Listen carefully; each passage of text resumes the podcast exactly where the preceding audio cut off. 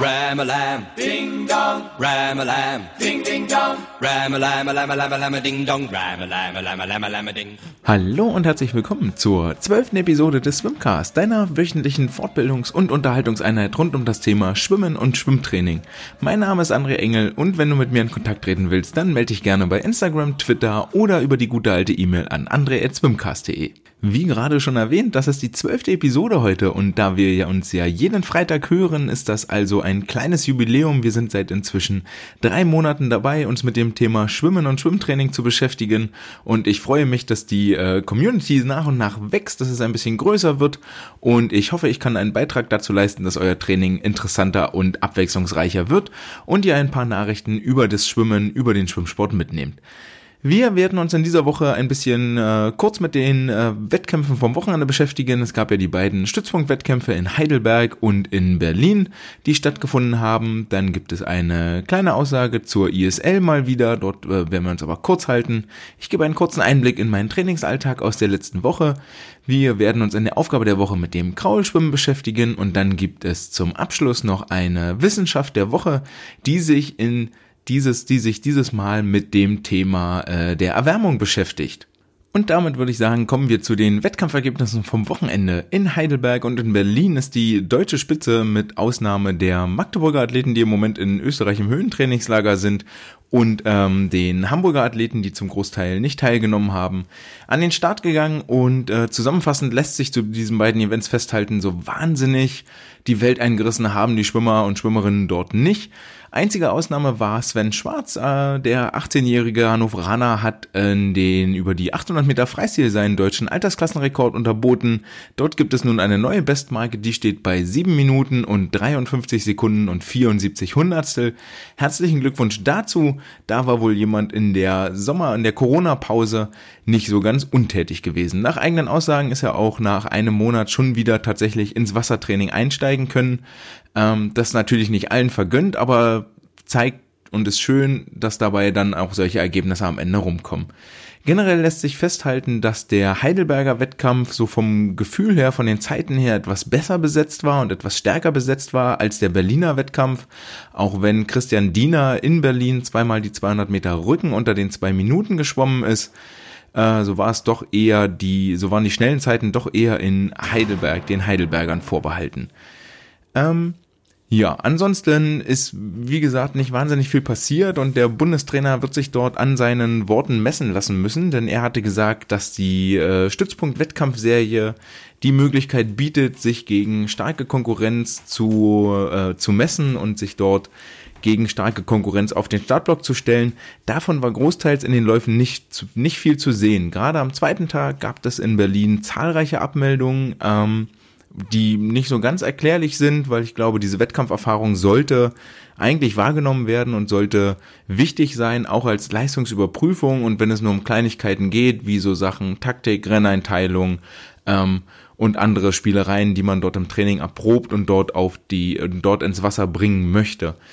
Das erklärt sicherlich auch, denn ähm, die Sportlerinnen und Sportler sind gerade, so wie wir auch, bei uns in Mülheim in meiner Truppe, ähm, mit Sicherheit gerade dabei, die Grundlagen zu legen für die Olympiasaison und voll im Training. Das erklärt mit Sicherheit auch die, die etwas schwächeren Zeiten, denn da war es durchaus so, dass eine Jessie Steiger oder eine Anna Kroniger vor zwei Wochen im Freibad in Bochum beim Wettkampf durchaus zwei, drei, vier Sekunden schneller unterwegs waren über ihre 200 Meter Brust, als sie das jetzt in Berlin geschafft haben. Trotzdem war es schön zu sehen auf den Social Media Profilen von den äh, Sportlerinnen und von den Sportlern, dass die Gelegenheit genutzt wurde, gegenseitig ein bisschen, ich nenne es mal, zu socialisen, also Zeit miteinander zu verbringen als Team und als Mannschaft, als äh, Athleten auch zusammenzuwachsen. Auch das ist ein nicht zu unterschätzender Aspekt. Sicherlich war da auch viel Austausch am Beckenrand dabei zwischen den Trainern. Ähm, durchaus eine Tatsache, die man dort positiv bewerten sollte, auch wenn die Wettkampfleistungen doch stark hinter den zumindest äh, aus neutraler Sicht gesprochen, hinter den Erwartungen zurückgeblieben sind und ähm, den, den hohen Ansprüchen und den hohen äh, Maßstäben, die dort im Vorfeld gesetzt wurden, nicht so ganz gerecht werden konnten. Jetzt bleibt abzuwarten, wie sich in äh, gut anderthalb, na eher fast zwei Monaten, und zwar Ende November an dem Wochenende, sich die Athleten in Heidelberg, äh, in Würzburg und in Essen schlagen werden. Das ist äh, gleichzeitig das letzte Wochenende, um sich noch für die deutschen Jahrgangsmeisterschaften zu qualifizieren. Ich denke, vor allen Dingen im Nachwuchsbereich können wir da mit vielen guten Zeiten rechnen. Und dann geht es einen Monat später in Magdeburg am vierten Adventswochenende zum Abschluss der kleinen äh, deutschen Wettkampfserie nochmal auf den Startblock. Und äh, traditionell sind das ja vor Weihnachten nochmal durchaus Höhepunktwettkämpfe. Von daher ist noch viel Luft nach oben, was die Wettkampfleistungen angeht. Und äh, ich bin da eigentlich guter Dinge, dass noch einiges passieren wird. Die äh, ISL machen wir jetzt noch einen kurzen Abstecher. Die hat ihr Hygienekonzept bekannt gegeben, das äh, die Regeln, Regelungen, Regularien festlegt für die Sportlerinnen, Sportler, Organisatoren, Betreuer und so weiter, für die ganzen Personen, die dort involviert sind in den Ablauf der ISL. Ähm, wie das ganze Bubble-Konzept und wie das ganze Sicherheitskonzept aussehen wird, um eine Ansteckung, die ja nun doch im Corona-Hotspot Budapest stattfindenden Veranstaltung, die dort eine Ansteckung äh, vermeiden soll. Dieses Konzept beinhaltet unter anderem, dass die Sportler sich für bis zu 90 Minuten aus der Bubble heraus bewegen dürfen, äh, diese Bubble verlassen dürfen und äh, im Vorfeld, bevor sie anreisen nach Budapest, zwei negative Tests nachweisen müssen und dort vor Ort alle fünf Tage neu getestet werden auf das Virus. Mit diesem Konzept und dem ganzen Ablauf der ISL werden wir uns in der nächsten Woche nochmal genauer beschäftigen. Wir haben jetzt noch äh, zwei Wochen, dann werden dort die ersten Startsprünge stattfinden und die ersten Rennen. Und äh, ich für meinen Teil werde dort Fieber da schon zumindest äh, sehr darauf hin und bin gespannt, welche Leistungen wir dort sehen werden. Wie war das Training bei uns in der letzten Woche? Ich hatte ja angekündigt, dass wir nach dem Wettkampf in Dortmund, wo wir auf der langen Bahn äh, ziemlich hingefallen sind und viel Lehrgeld bezahlt haben, weil 50 Meter dann im Wettkampf doch was anderes sind als 25 Meter, vermehrt auf Umfänge setzen werden und dem äh, den ganzen Worten habe ich auch Taten folgen lassen.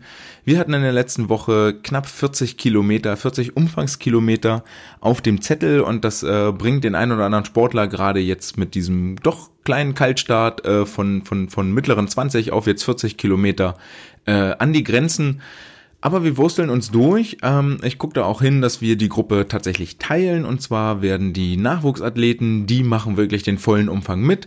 Dabei natürlich auch wichtig, dass sie nicht nur stumpf die Meter hin und her schwimmen, 5 mal 1000, 4 mal 1000, wie auch immer geartet, ähm, sondern die ganzen äh, Aufgaben auch mit Anspruch und mit einem gewissen Tempoanspruch erfüllen. Also lieber mal in so Blöcken 4 mal 100 Meter, zügiges Tempo, dann 100 Meter locker und das Ganze fünfmal, viermal, sechsmal, dreimal durch, je nachdem. Am Anfang erstmal leicht anfangen, dreimal durch, ähm, damit dort im Körper auch ein, ein Wachstumsprozess angeregt wird. Dafür äh, das haben die Älteren nicht mehr nötig, weil ich dort auch einige Abiturienten habe, die jetzt aktuell wirklich nur noch dreimal, viermal, zweimal pro Woche zum Training kommen, je nachdem, wie das die Klausuren und die Abi-Phase und der Führerschein und mögliche Bewerbungsgespräche zulassen. Ähm, bei denen geht es natürlich nicht mehr darum, irgendwie eine Ausdauergrundlage zu legen. Das wäre völlig vergeudete Liebesmüh, weshalb ich da ganz klar den Schnitt mache und sage, okay, pass auf, sind nur 50 oder 100 Meter für dich überhaupt interessant. Wir beschäftigen uns damit, dass das super läuft. Du brauchst nicht mehr die Trainingsgrundlage, um noch fünf Jahre äh, höheren Belastungen standzuhalten, sondern ganz hart gesprochen ähm, ist es so Richtung Richtung Ende der Karriere äh, die soll aber erfolgreich gestaltet werden und da liegt die Zukunft auf den 50 und 100 Metern. Deswegen ganz viel kurze Sachen, maximale Belastung, viel im Rennschnitttempo, viel an der Renneinteilung arbeiten, ähm, so dass wir da äh, eigentlich eine Abwechslung haben. Wenn wir den Platz haben, dann gibt es eine Gruppenteilung und entsprechend bleibt dann auch die Motivation, zumindest bei denen, die dort äh, kurz und knackig bei den Älteren an den Start dürfen, ähm, die bleibt entsprechend hoch.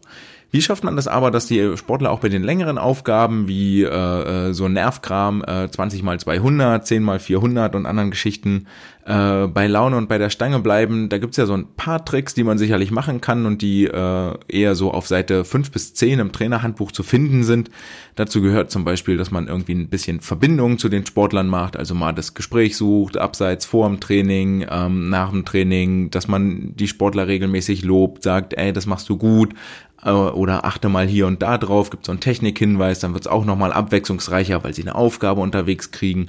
Das Ganze beobachten und auch die Rückmeldung geben, wenn es besser ist, dass es jetzt besser geworden ist.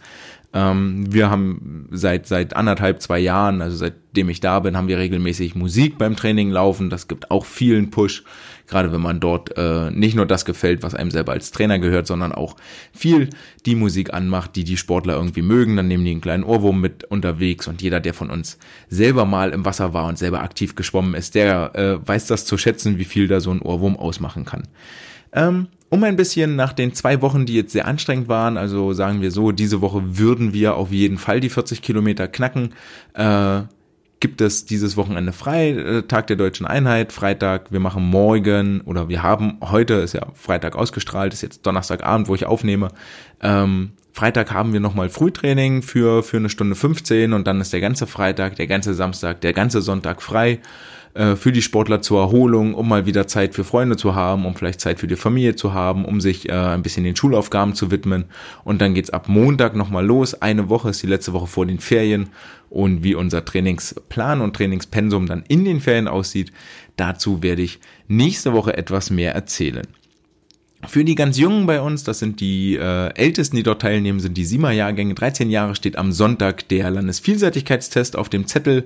Dieses Jahr in einer etwas abgespeckten Variante. Was die Anzahl der Teilnehmer angeht, sind ausschließlich NRW-Landeskader zugelassen oder solche, die äh, im, in diesem Jahr auf dem Sprung zum Landeskader stehen. Das bemisst sich nach der Rudolf-Tabelle, also dort ein gewisses Niveau erreichen, wo ihnen nur zwei Rudolf-Punkte äh, für die für eine Zeit zur Aufnahme in den Landeskader fehlen. Die dürfen teilnehmen. Das sind jetzt in unserem Falle insgesamt sieben Athletinnen und Athleten, die dort mit dabei sind. Ähm, damit liegen wir so in dem Bereich, was wir die letzten Jahre auch hatten. Und aber, aber wie gesagt, es ist nur, nur ein kleiner Teil und das dauert auch nur zwei Stunden am Sonntag und dann sind die da durch und haben den Rest des Tages frei. Der Landesvielseitigkeitstest ist ja so eine ganz eigene Sache für sich. Ähm, da werden wir möglicherweise äh, auch nochmal drauf zu sprechen kommen in den nächsten Monaten folgen, ohne da jetzt äh, zu weit vorwegzugreifen, aber es ist bestimmt nochmal ein Punkt, den man dringend beleuchten sollte und den man auch mal kritisch hinterfragen sollte mit all den Sachen und äh, äh Tests, die er dort abprüft, mit all den Fähigkeiten, die dort gefordert werden. Ich äh, wollte euch aber auch wieder wie jede Woche eine Aufgabe der Woche mit an die Hand geben und diese Woche ist es auch nochmal sehr einfach gehalten. Das wird äh, nächsten Freitag etwas komplexer und komplizierter, aber diese Woche wird es viel, geht es ja ums Kraulschwimmen, das hatte ich schon angekündigt. Und zwar heißt die Aufgabe 8 mal 50 Meter, Kraul ganze Lage ohne Atmung. Jetzt wird der ein oder andere von euch mit Sicherheit hinten umfallen und sagen, auf gar keinen Fall können die das, äh, niemals. Hm Ihr habt vermutlich schon mal damit rumexperimentiert mit Atemaufgaben oder auch äh, 25 Meter ohne Atmung, je nachdem wie alt oder wie fähig eure Sportler sind, fällt denen das sehr leicht oder es ist eigentlich eine unmögliche Aufgabe und daher rührt auch die Aufgabe 50 Meter ohne Atmung zu schwimmen. Ähm, warum auch ohne Atmung und nicht mit Schnorcheln? Nun ja, der wesentliche Unterschied zwischen Schnorchelschwimmen und wirklich ohne Atmung besteht ja darin, dass die Sportler beim Schnorchel immer noch die Möglichkeit haben, Sauerstoff in den Körper reinzuführen und deswegen ähm, die, die technische Effizienz, die sie brauchen, um vorwärts zu kommen, äh, gar nicht so eine große Rolle spielt. In beiden Fällen, egal ob sie mit Schnorchel oder ohne Schnorchel schwimmen, geht es natürlich darum, dass die Wasserlage, die Körperposition, die Kopfhaltung, die Schulterhaltung nicht durch irgendeine Atmung beeinträchtigt wird. Also die Körper, die Sportler, Sportlerinnen müssen sich nicht zur Seite drehen, dadurch fällt die Schulter nicht tief, sie müssen eigentlich die Rumpfmuskulatur nicht so stark beanspruchen und belasten. Ähm, und das spielt bei beiden eine wesentliche Rolle. Deswegen ist das Schnorchelschwimmen auch gar nicht so verkehrt, wenn man das wirklich mal übt, um, um sich mehr auf den Arm zu konzentrieren zu können, ohne ständig von, von Atmen und zur Seite drehen abgelenkt zu sein. Aber hier geht es wirklich noch zusätzlich ganz, ganz klar darum, einen möglichst effektiven und effizienten Schwimmstil, Armzug, Schwimmzug zu entwickeln und zu haben. Ähm, denn die Sportler, die, die ineffizient schwimmen, die also viel ihrer Energie überhaupt nicht da reinstecken, um vorne nach voranzukommen, die werden massive Probleme haben, die 50 Meter äh, ohne Atmung durchzuhalten. Die Sportler wiederum, die da sehr, sehr sparsam mit ihren Kräften umgehen und die sehr zielgerichtet einsetzen, für die wird das tatsächlich eine relativ leichte Aufgabe sein. Ähm, ich habe durchaus ein paar Athleten, die die 8x50 auf 1,30 ohne, äh, durchschwimmen und zwar wirklich immer ohne Atmung. Äh, wohingegen ich auch schon viele Probleme hatte, mit manchen Sportlern 10 mal 25 ohne Atmung zu schwimmen. Und da zeigt sich ganz klar der Unterschied zwischen dem Niveau, zwischen den Fertigkeiten und es bildet für die, für die Kiddies nochmal einen völlig neuen Reiz. Oh, 50 Meter, ich muss ja auch eine Wende ohne Atmung machen. Auch das ist nicht zu unterschätzen. Also wenn ihr da an der Stelle wirklich nochmal geht einen Schritt weiter, geht über die Grenze hinaus, sagt nicht nur 25 Meter ist das Ziel, sondern das Ziel ist, dann noch die Wende zu machen und versuchen, die Rückbahn auch noch ohne Luftholen zu bewältigen.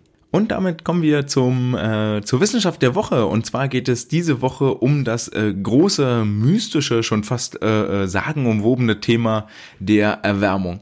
Ähm, meist gehasst bei den Sportlern. Die wenigsten, äh, gerade wenn sie nicht Profibereich sind, nehmen dieses große Thema Erwärmung überhaupt irgendwie wahr und nehmen das für voll und ähm, ist immer mit Diskussionen verbunden äh, von Trainerseite. Jetzt mach dich doch mal warm, jetzt beweg dich doch mal ein bisschen, jetzt bring den Körper auf Temperatur.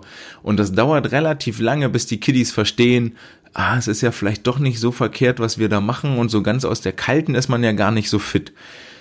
Und ähm, deswegen äh, sorgt das ja dafür, dass wir als äh, äh, Trainer, die Sportler, immer viel anleiten müssen bei der Erwärmung. Wir geben ein Erwärmungsprogramm vor. Ähm, das ist ja auch ein Erfahrungsprozess. Welchem Sportler tut was gut? Wer macht was lieber?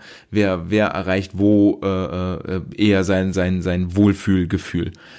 Und gerade jetzt in der Corona-Zeit, wo viele von euch sicherlich noch minimierte Wasserzeit haben, also wirklich nur eine Stunde ins Wasser dürfen oder 45 Minuten und bei Weitem noch nicht den Umfang haben, äh, den sie vor der Corona-Zeit hatten, da geht es ja darum, dass ihr nicht wertvolle Wasserzeit dahingehend äh, verbratet, dass ihr die Sportler erstmal 800 Meter einschwimmen lassen müsst, bis sie dann mal auf Temperatur sind und dann ist schon eine Viertelstunde rum und dann bleiben bloß noch 40 Minuten übrig, la la la la. Ihr wollt ja die Stunde wirklich zielgerichtet nutzen, um an den äh, äh, äh, Grundlagen für eine gute Wettkampfleistung zu arbeiten. Also wirklich sportartspezifisch im Wasser dort den, den Stoffwechsel anzuregen, eine sportartspezifische äh, Anforderungen zu setzen. Also wollt ihr die Sportler auch an Land schon ordentlich aufwärmen, vorbereiten, damit sie wirklich reinspringen und mehr oder weniger direkt loslegen können. Ähm, und dem, mit der Frage, mit der mit dem Einfluss von verschiedenen Warmer-Proteinen auf die Sprungkraft wiederum haben sich jetzt äh, Forscher aus den Philippinen und aus Bosnien-Herzegowina beschäftigt. Die äh, Arbeit, die ich hier vorstelle, ist acht Jahre alt und rührt von der Frage her, okay, es gibt verschiedene Warm-up-Optionen, die man hat. Also das ist zum einen, man kann sich irgendwie gar nicht warm machen, dann ist es, man kann sich ja nur das Herz-Kreislauf-System aerob warm machen, dann kann man ja das Ganze noch mit Dehnung kombinieren, mit passiver Dehnung, mit aktiver Dehnung, welche Kombinationsmöglichkeiten gibt das da? Und letztendlich, welche Auswirkungen haben die verschiedenen Routinen, die man da so bilden kann, auf die Sprunghöhe beim Counter-Movement-Jump? Das ist das, was sich die Forscher hier angeguckt haben. Dafür haben sie, ähm, wie bereits erwähnt, verschiedene Routinen aufgebaut. Äh, Punkt eins war, äh, die Sportler machen gar kein Warm-up. Punkt zwei war, es gibt nur eine aerobe Aktivität. Dafür sind die Sportlerinnen, Sportler ähm, es waren nur männliche Teilnehmer in dem Fall, dafür sind die Sportler insgesamt fünf Minuten gelaufen und haben jeweils in drei Stufen das Tempo gesteigert. Und dann wurde das Ganze noch kombiniert mit einer Dehnung, das Ganze mit einer statischen Dehnung und mit einer dynamischen Dehnung. Der Unterschied zwischen statischer Dehnung und dynamischer Dehnung, da können wir hier mal einen kleinen Exkurs einschieben, weil das vielen sicherlich nicht, nicht so ganz klar ist oder nicht so ganz geläufig ist. Statische Dehnung heißt immer, das ist im Deutschen eher unter dem Begriff passive Dehnung bekannt, dass die äh, Fähigkeit des Muskels, sich den kompletten Bewegungsbereich abzudecken, mit Hilfe von externen Kräften irgendwie bewerkstelligt wird. Als ganz klassisches Beispiel dafür ist die Oberschenkeldehnung, wo der Sportler aufrecht steht, die Ferse zum Po führt und dann mit der, mit der rechten Hand meinetwegen den rechten Fuß, das rechte Fußgelenk greift und dann die Ferse zum Po zieht oder sogar noch darüber hinaus. Ein ganz klassisches Beispiel für eine äh, passive Dehnung, weil wir dort eine externe Kraft und in dem Fall nämlich mit unserem Arm ziehen, um den Muskel in die Länge zu ziehen. Demgegenüber steht die dynamische Dehnung, auch äh, im Deutschen eher bekannt als aktive Dehnung, wo allein die, die Muskelkraft und der, die, das Zusammenspiel verschiedener Muskeln genutzt wird, um den kompletten Bewegungsbereich des Gelenkes auszunutzen. Auch äh, an dem Beispiel, wo es um den Oberschenkelmuskel geht, wäre das äh, äh Beispiel für die aktive, aktive Dehnung äh, das Anfersen aus dem Lauf ABC. Also wo die Fersen zum Po geführt werden und äh, keine externe Kraft irgendwie benutzt wird, um das Ganze, äh, um den Muskel in die, in die Auslenkung zu bringen. Die Forscherinnen und Forscher haben insgesamt 29 Footballspieler untersucht, äh, haben diese verschiedenen Protokolle durchlaufen lassen. Die waren so im Durchschnitt 19 Jahre alt, haben 13 Stunden pro Woche trainiert und der Testablauf gestaltete sich wie folgt. Die Sportlerinnen und Sportler, die Sportler sind am ersten Tag ins Institut gekommen, haben, sind dort vermessen worden, Gewicht, Körperfettanteil, Körperhöhe, la la la. Ähm, und haben dann einen Counter Movement Jump gemacht. Der Counter Movement Jump sah aus wie folgt. Der Sportler steht aufrecht auf dem äh, Boden und stemmt die Hände in die Hüften und beugt anschließend die Beine, die Hüfte ein bisschen, geht so nach unten in die Hocke und explodiert dann nach oben, explosives Strecken der Beine, um dann äh, eben so hoch wie möglich abzuspringen. Das ist der Counter Movement Jump, haben wir alle schon mal gesehen und ist jetzt nicht irgendeine hochkomplexe oder, oder wahnsinnig schwierige Übung, die man erstmal erlernen möchte, müsste. Das ist eine Übung, die bei den Footballspielern regelmäßig angewendet wird. Äh, am zweiten Tag äh, kamen die Sportler wieder. Zwischen den beiden Tests lagen insgesamt 48 Stunden. Und dann wurde äh, eine kleine Warm-up-Routine, nämlich das aerobe Warm-up eingeführt, wo die Sportler fünf Minuten laufen, in drei verschiedenen Geschwindigkeitsstufen regelmäßig gesteigert. Nach diesem Warm-up gab es eine Minute Pause und dann ging es wieder auf die Messplatte und zum Counter-Movement-Jump.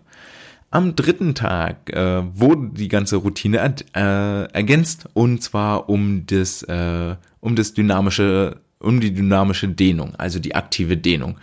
Die Sportler haben fünf Minuten sich aerob erwärmt und sind dann in die dynamische Dehnung gegangen. Insgesamt gab es dort sieben Übungen. Jede Übung wurde für 20 Sekunden gehalten, 10 Sekunden Pause, 20 Sekunden halten, 10 Minuten Pause. Dann kam die nächste Übung. Welches waren die sieben Übungen, die die äh, Sportler dort beim dynamischen Stre äh, Stretching gemacht haben? Das war zum einen das äh, Laufen mit gestreckten Beinen, dann war es das Anfersen, dann war es der Kniehebellauf, es war der Ausfallschritt mit einem Twist im Oberkörper, es waren Nachstellschritte und es war Laufen mit Kniebeugen, also ähm, ja, das, was es sagt, so Laufen am Platz und dann runter in die tiefe Kniebeuge. Und als letzte Übung waren das ganze, äh, wurde das ganze Warm-up ergänzt durch Kreuzschritte. Also im Großen und Ganzen waren da viele Sachen dabei, die man so aus dem gängigen Lauf-ABC irgendwie kennt. Am äh, dritten Tag wurde das, äh, nee, das war das, das war die dritte Einheit. Dann kommen wir zum äh, vierten Tag. Dort gab es zusätzlich zum aktiven Dehnen noch ganz am Ende eine äh, statische Dehnung die statische Dehnung bestand aus folgenden sieben Übungen. Und zwar drei Übungen im Stehen. Einmal der Quadrizeps äh, das was ich gerade schon beschrieben habe, das Anfersen nur in statisch. Dann der äh, Waden, Wadendehnung, also das Beinchen nach vorne ausstrecken, Zehen anziehen und dann äh, die Zehen greifen. Dann den Hamstring Stretch, äh, quasi vorn überbeugen, gerade Beine und dann versuchen mit den Fingerspitzen auf den Boden zu kommen. Dann der Hürdensitz, ähm, ein Bein, der Sportler sitzt auf dem Boden, ein Bein ist lang nach vorne ausgestreckt und ähm, im 90-Grad-Winkel zum ausgestreckten Bein liegt der andere Oberschenkel und dort 90 Grad angewinkelt liegt die äh, Wade nach hinten abgelegt. Dann äh, noch auf dem Rücken liegen wurde das Knie zur Brust geführt und zu guter Letzt gab es noch den Drehsitz, also der Sportler sitzt wieder auf dem Boden, beide Beine lang ausgestreckt und dann wird der rechte Fuß außen am linken Knie abgestellt, mit dem linken Oberarm das linke Knie zur Seite gedrückt und der Oberkörper dreht sich zur gegenüberliegenden Seite, sodass im Prinzip eine Dehnung über den äh, Po-Muskel, über die Hamstrings stattfindet. Nimmt man diese drei Übungen und Aufgaben jetzt zusammen, also zum einen das Warmlaufen fünf Minuten, dann sieben Minuten statische Dehnung, sieben Minuten dynamische Dehnung, dann ist man schon bei einem Warmer-Protokoll von ungefähr 20 Minuten. Da folgt wieder eine Minute Pause und dann kommt der Counter-Movement-Jump. Nach diesem vierten, nach dem vierten Tag oder nach dem vierten Test wurde das ganze Programm wieder massiv reduziert dann ging es weiter, dass die Sportler einmal nur äh, äh, passive Dehnung gemacht haben, dann in umgekehrter Reihenfolge erst passive Dehnung, dann ein äh, aerobes Warm-up und zu guter Letzt passive Dehnung, aerobes Warm-up und ein dynamisches Warm-up. Das klingt jetzt irre kompliziert. In der Summe waren das also sieben verschiedene Aufwärmprotokolle, die die Forscher dort getestet haben, in den verschiedenen äh, Zusammensetzungen. Einmal gar kein Warm-up, dann nur aerob, dann aerob mit dynamischer Dehnung, aerob, dynamische Dehnung, statische Dehnung, dann nur statische Dehnung, statische Dehnung plus aerobes Warm-up und statische Dehnung, aerobes Warm-up, dynamisches Warm-up. Was waren jetzt die Ergebnisse bei der ganzen Geschichte? Zum einen äh, lässt sich festhalten, dass über alle Protokolle hinweg ein signifikanter Unterschied zwischen den Sprunghöhen festgestellt werden konnte. Und zwar reichten die Mittelwerte der Sprunghöhe von 33,7 Zentimeter bis zu 39,1 Zentimeter. Das heißt, je nachdem, was die Sportler im Vorfeld gemacht haben, sind sie äh, gute 5,5 Zentimeter höher gesprungen als äh, in der besten Variante höher gesprungen, als sie in der schlechtesten Variante äh, unten am Boden geblieben sind. Und das ist äh, ein massiver Unterschied, glaube ich, da sind wir uns alle einig. Und jetzt wollt ihr natürlich wissen, äh, welche, welches Warm-up war denn am besten und welches Warm-up war denn am schlechtesten. In folgender Reihenfolge. Äh, das schlechteste Warm-up war gar kein Warm-up. Dort gab es 33,7 Zentimeter, gefolgt von dem ausschließlich passiven Stretchen, also mit den externen Kräften. Dort äh, erreichten die Sportler 34,3 Zentimeter. Und dann ist ein relativ großer Sprung. Dann wird es nämlich tatsächlich schon direkt zwei Zentimeter höher. Auf 36 Zentimeter kamen die Sportler, wenn sie sich aerob erwärmt haben, dann eine dynamische Dehnung und dann eine passive Dehnung durchgeführt haben. Äh, das Ganze nochmal ein Zentimeter Höhengewinn gab es, wenn die Sportler sich nur passiv und passiv gedehnt haben und anschließend das aerobe Warm-up vollführten. Dann gefolgt von dem äh, äh ausschließlich aeroben Warm-up komplett ohne irgendwelche Dehnung. 38 Zentimeter Sprunghöhe hier, 38,2 Zentimeter, wenn die Sportler sich passiv gedehnt haben, dann aerobes Warm-up und dann in eine dynamische Dehnung gekommen sind und tatsächlich den besten Wert gab es, wenn die Sportler sich aerob erwärmt haben durch das Laufen und anschließend sieben Minuten dynamische Dehnung durchgeführt haben. Dann erreichten die Sportler 39 Zentimeter Sprunghöhe. Das klingt jetzt wahnsinnig kompliziert. Ähm, auch diese Tabelle werde ich nochmal ähm, mit veröffentlichen bei Instagram, dann könnt ihr dort nochmal nachgucken.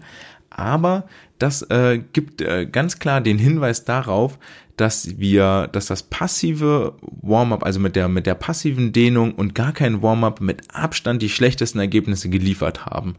Und äh, diese, diese schlechte, das schlechte Einwirken auf den Muskel, das schlechte Einwirken auf die äh, neuronale Ansteuerung der, der, der Muskelzellen, der, der Muskelfasern, das konnte dann ein bisschen ausgeglichen werden, wenn man im Anschluss an das passive Dehnen ein aerobes Warm-up gemacht hat oder sogar darauf dann nochmal ein dynamisches äh, äh, Dehnen gesetzt hat, dann konnten diese Nachteile von dem passiven Dehnen ein bisschen ausgeglichen werden.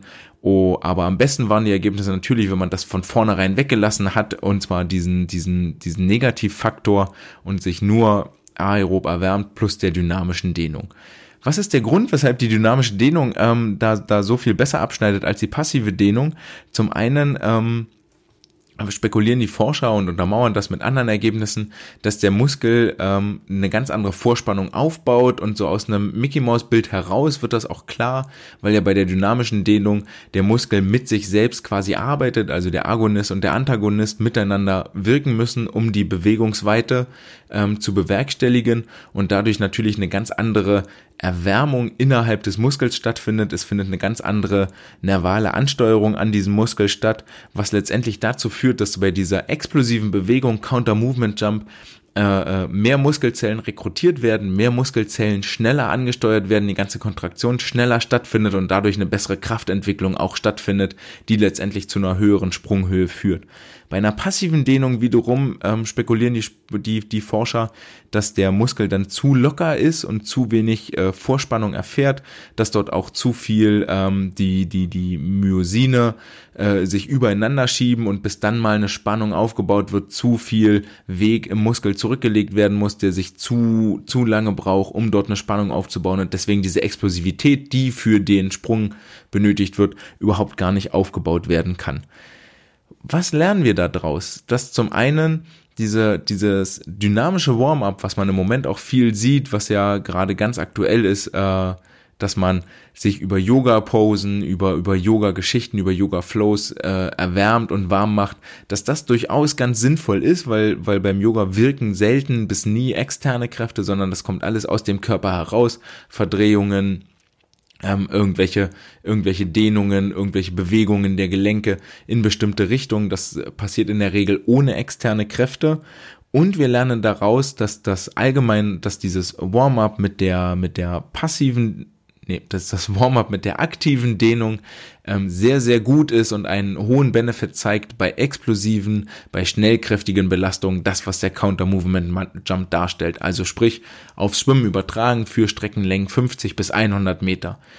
Was wir daraus nicht lernen, ist, welchen Einfluss hat eigentlich das Warm-up auf Ausdauerbelastung, sprich Strecken, die 200, 400, 800 Meter lang sind, das lernen wir gar nicht daraus, denn ähm, aus den Argumenten, die ich gerade gesagt habe, würde ich eigentlich eher erwarten, dass die passive Dehnung mit externen Kräften für Ausdauerbelastungen besser geeignet ist als die ganze dynamische Geschichte. Ähm, wobei das aber hier gar nicht untersucht wurde und nicht zur Frage stand. Das ist nur, nur eine Theorie und eine Behauptung. Aber das ist etwas, was wir nicht daraus lernen. Also wir wissen jetzt im Prinzip, wie wir unsere Sportler perfekt vorbereiten auf ein 50 Meter Rennen, auf ein 100 Meter Rennen, auf kurze explosive Geschichten, nämlich indem wir ihnen ein paar Yoga-Sequenzen beibringen, indem wir sie aerob erwärmen lassen und in die aktive Dehnung bringen.